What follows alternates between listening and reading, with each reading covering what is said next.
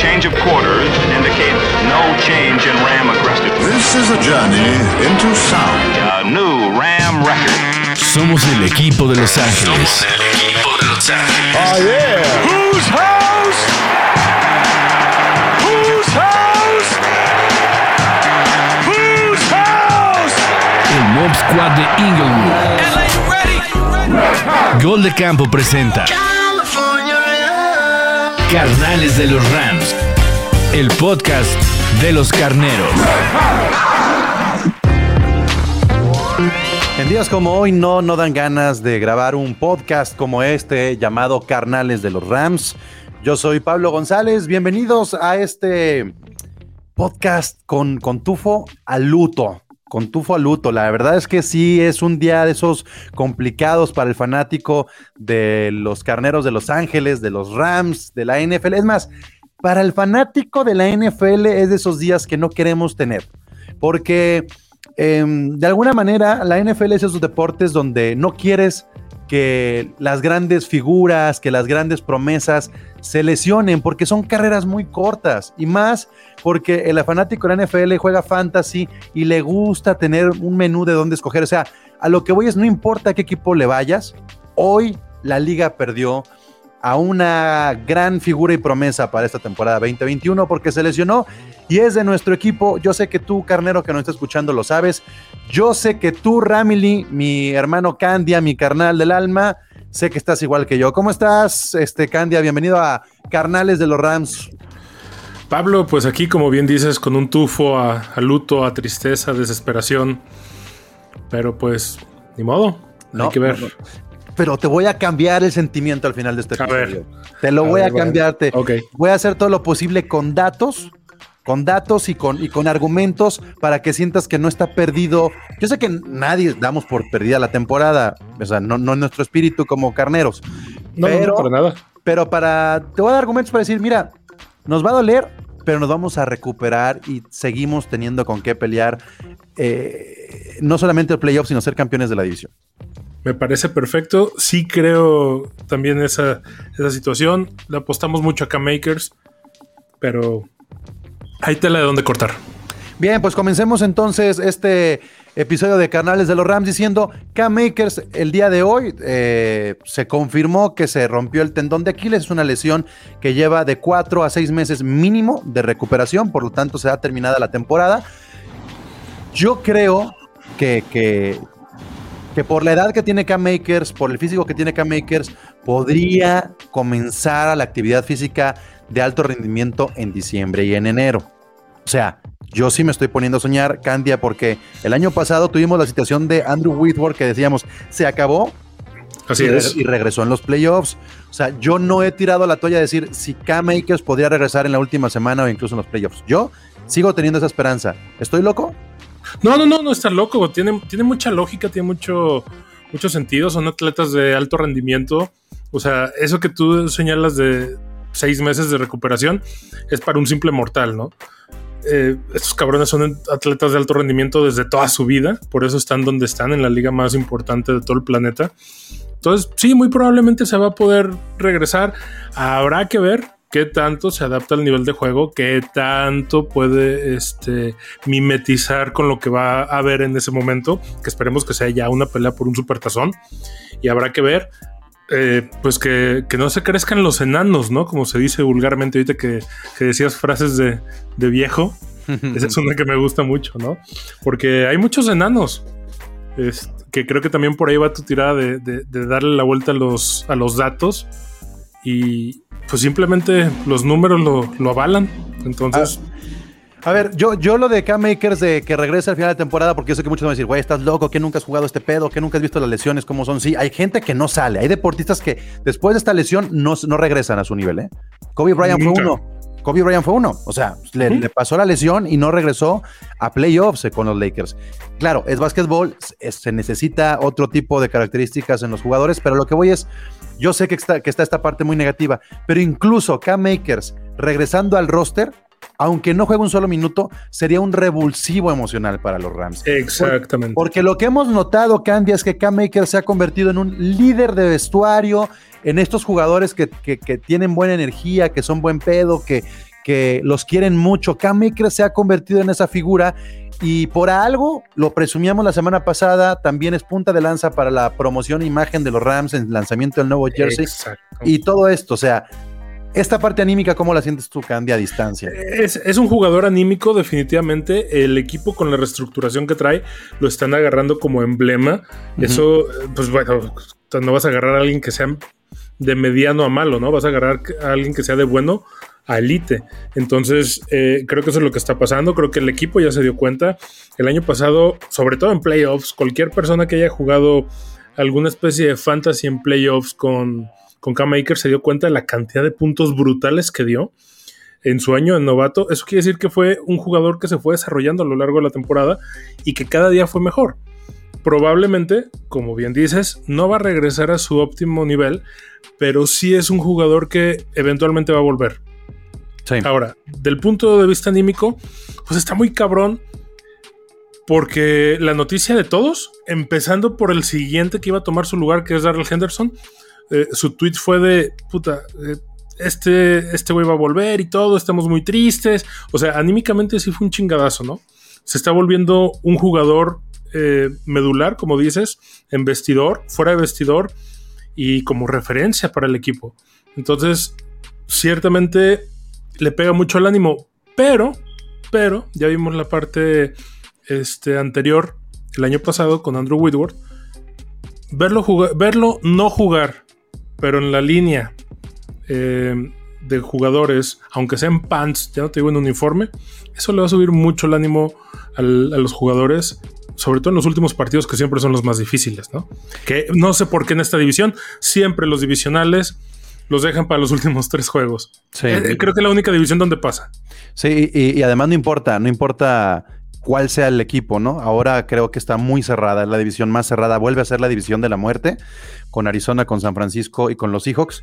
Pero hay que recordar un poco lo que fue el año pasado. Cam Akers llega, a pesar de que los Rams habían drafteado un año antes a un corredor como Darrell Henderson, vuelven a draftear como su primer pick a Cam Akers. Este, lo cual pareciera que, que Sean McVay todavía no estaba tan convencido de lo que podría ser Darrell Henderson. Entonces, la semana, digo, el año pasado, Candy, la temporada pasada, teníamos el comité Ron DMC y al principio vimos que Malcolm Brown y que, y que Darrell Henderson eran los que estaban adueñándose del backfield. Conforme fueron pasando, eh, conforme fue pasando el tiempo e incluso llegaron lesiones, Cam Makers quería, no lo dejó la lesión, se alejó, regresó y prácticamente demostró al final de la temporada que él iba a ser el running back número uno para el cierre y para playoffs y para esta temporada y por eso dejaron ir a Brown y el comité pasó de ser a tres a, una, a un dúo, a un dueto de corredores. ¿Por qué digo todo esto? Porque tenemos que rescatar los números del año pasado para esperanzarnos un poco para este año. O sea, estamos perdiendo al running back 1, pero a diferencia de una lesión de Todd Gurley, a diferencia de ese momento, tenemos a un jugador. Hay que hablar de lo que sí tenemos. Y vámonos entonces a el depth chart que tienen los Rams. ¿Con qué se va a pelear? ¿Cuál es la ofensiva de los Rams para esta temporada? Eh, olvidémonos del nombre de Cam Makers y digamos, a ver, tienes en el puesto de coreback a Matthew Stafford y tienes a John Wolford. Es decir, estás arriba de la temporada pasada porque ya no es Goff y porque Wolford ya no es la incertidumbre de qué hace este pelado, ¿no? O sea, que es este cabrón. Ya sabemos qué hace. ¿Qué hace? Ya sabemos qué hace. Tenemos más en, en, en, en el depth chart de los corebacks. Si nos vamos a los receptores, tenemos a Cooper Cup, tenemos a Robert Woods, tenemos a Deshaun eh, Jackson, tenemos a Van Jefferson. Y no tenemos a Josh Reynolds, pero yo insisto, para mí Van Jefferson tiene un poquito más. Este, y creo yo que también, yo sí me atrevo a decir, tenemos mejor cuerpo de receptores que el año pasado. Totalmente. Muchísimo mejor cuerpo de receptores que el año pasado, con más profundidad sobre todo. Eh, el cuerpo de receptores se armó este año alrededor de Matthew Stafford. Y en, en- la parte de los eh, alas cerradas tenemos a Tyler Higby que demostró el año pasado que tiene un subidón. Eh, Everett no dio el estirón y tenemos a Johnny Mount que ha sido muy rescatable. A lo mejor es, es una posición que Sí vamos a depender mucho de Tyler Hibby, que está en buenas condiciones, pero también sabemos que, que es un vato que resiste. Entonces, yo diría que estamos iguales o un poquito, tal vez un poquito más abajo que el año pasado en las salas cerradas. Ah, yo, o sea, yo creo que estamos un poquito más arriba. Porque Tyler Higby todavía falta mucho por demostrar. A mí es un jugador que siempre me ha caído bien, que siempre me ha agradado su estilo de juego. Y sobre todo es un jugador que, ya lo hemos platicado, no se nota porque a lo mejor no da muchas yardas con el balón. Pero bloqueando es un excelente jugador para, para estas jugadas de largo alcance, ¿no? Entonces, La, la- la línea ofensiva, uy, como que está ahí. sigue Está siendo ahí. el talón de Aquiles. Está ahí, eh, gracias a Andrew Whitworth tenemos un poco más de, co- de confianza, pero está este, Brian Allen, está David Edwards, está eh, Notboom, eh, y, y estamos muy justitos en esta parte. Este, hacemos changuitos nada más y, y no va a mejorar mucho, pero Matthew Stafford tendrá que adecuarse a esto. Y ahora sí vamos al puesto de running back, que es el que estamos eh, poniendo, digamos, en duda para el día de hoy. Se va a contar con Darrell Henderson, con Xavier Jones, con Calais y con Jake Funk, que es un fullback, no necesariamente es un running back, pero digamos que es el backfield de los Rams. Y Así tenemos es. que irnos entonces al, al running back número uno, eh, Candia. El año pasado, Darrell Henderson jugó 15 juegos y Cam Akers jugó 13. Tuvo un poquito más de actividad Henderson porque estuvo en mejores condiciones físicas. En yardas, tuvo 625 Cam Akers y Ajá. tuvo 624 Henderson. O sea, estamos hablando de muy poca diferencia, pero de dos juegos de diferencia. Ajá. Sin embargo, en promedio, eh, olvidémonos de, de los juegos y hablemos de los attempts, de los intentos. Ok. Akers tuvo 145 y Henderson tuvo 138. Es decir, que Henderson, a pesar de haber tenido más juegos, tuvo menos acarreos. Y en promedio, Henderson tuvo 4.5 yardas por acarreo, Akers 4.3. O sea, es muy parejo. Y si nos vamos a, los, a las anotaciones, fueron 5 para Henderson, 2 para Akers.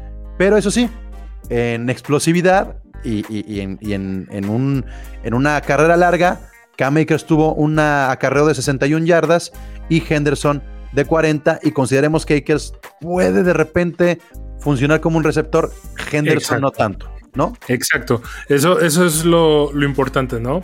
En, en días anteriores, eh, Sean McVay y, y el mismo Cam Akers dijeron, ¿no? Eh, bueno, yo en cualquier momento puedo jugar en, en la parte de receptor, o sea, puedo recibir algunos balones y demás. ¿Eso qué quiere decir? Y volvemos a lo mismo. El equipo se está enfocando mucho en el tema del juego aéreo. Por eso Cam Akers yo creo que iba como jugador número uno, co- como corredor número uno, porque aparte de ser corredor, puede ser un muy buen receptor, como Gurley lo fue en sus primeras dos temporadas.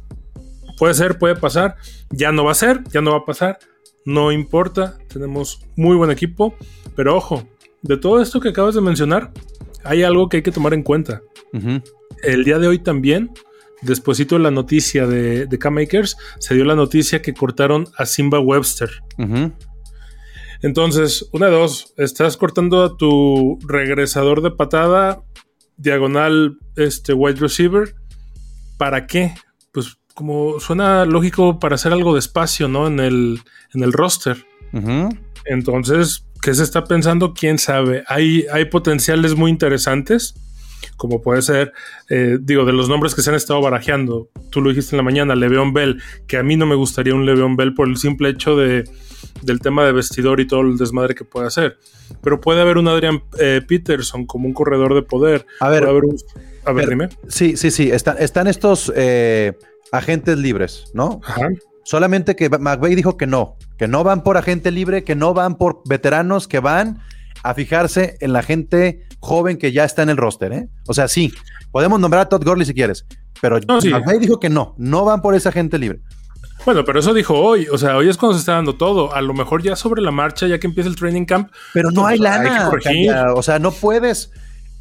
a- aún así vas a tener que competir posiblemente por alguno de estos jugadores. Yo creo, yo creo Que Ajá. estos agentes libres, a ver, eh, estábamos hablando de Gurley, de, de Le'Veon Bell, de eh, Duke Johnson. Pa- para, mí, para mí es McCoy. Peterson, Frank Gore, Duke Johnson en tercero lo consideraría, Chris Thompson en cuarto y párale contar, ¿no? Ok, Pero para mí la, la- la- la elección ideal, aunque sea ya alguien mayor, sería Adrian Peterson. Para y mí. no, y no prefieres arrancar la temporada con lo que tienes, porque estos güeyes no, no todos van a terminar con equipo. Ah, O sea, no, no, no, definitivamente. Van a estar ahí banqueando en la agencia libre para ver las lesiones y para ver esto. ¿No prefieres arrancar así la temporada, probar lo que tienes en la primera, segunda, tercera semana y si no te funciona, vas por un agente libre? Es que no es que lo que yo prefiera, es lo que yo, es lo que yo creo que va a pasar. Porque, vamos, el, el juego de los Rams de este año está muy enfocado al tema aéreo. Sí. Pero también tienen que darle espacio al tema de correr, este, porque si no, o sea, me imagino perfectamente un segunda y uno en la yarda 2. pues no vas a aventar un pase ahí, ¿no? Tienes que tener un corredor de poder. Por eso es por lo que a mí se me hace como muy buena opción este, un Adrian Peterson, que es básicamente eso, un corredor de poder, que es lo que no tenemos desde que se fue Malcolm Brown. Porque Darrell Henderson no es un corredor de poder. Es un corredor de distancia, igual que Cam Makers.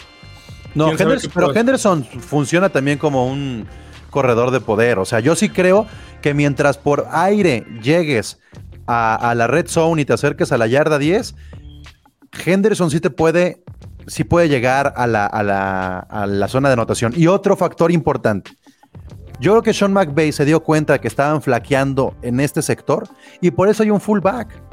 O sea, es la primera vez que vamos a ver en la era McVay ver a un fullback en el equipo y no sabemos qué variante y qué invento se pueda lograr. Y además con un hombre super groovy, ¿no? a ver, imagínate en Red Zone saltar con el fullback, con tu running back y con cuatro receptores. No, pues, desestructuras a cualquier defensiva. O sea, eh, eh, y, y- y no nomás esos, esos números, sino quiénes están ahí. Yo sí creo que McVay va a sorprender mucho más que la temporada pasada en zona roja. O sea, No, bueno, la, la temporada pasada no sorprendió, ese fue el problema. por eso mismo. La, la temporada pasada todo el mundo lo tenía bien, este, bien estudiado. Bueno, es que además Goff eh, eh, dependía Sí. mucho del play action.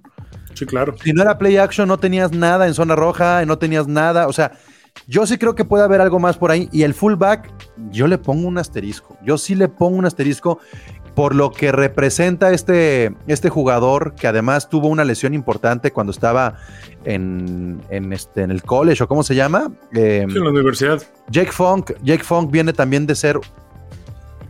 Hay, hay mística en ese güey. O sea, sí a mí, me, a mí me cae re bien por el puro nombre. O sea, un güey funky, ya con eso me, me tiene ganado. O sea, nada más, espero que le vaya muy bien. Espero que logre una titularidad, aunque sea este, de segundo corredor, para poder conseguir un jersey con el nombre Funk atrás.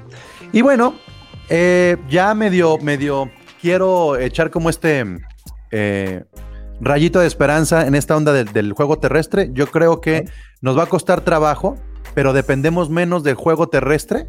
Este es el año de Sean McVay que menos va a depender del juego terrestre. Entonces, Totalmente. deberíamos de calmarnos un poquito por ese lado. Y ahí va, ahí va el dato que sí quiero cacarear para subirnos a, a- a esto, este, a este factor que no había sucedido o que mejor dicho puede incrementar.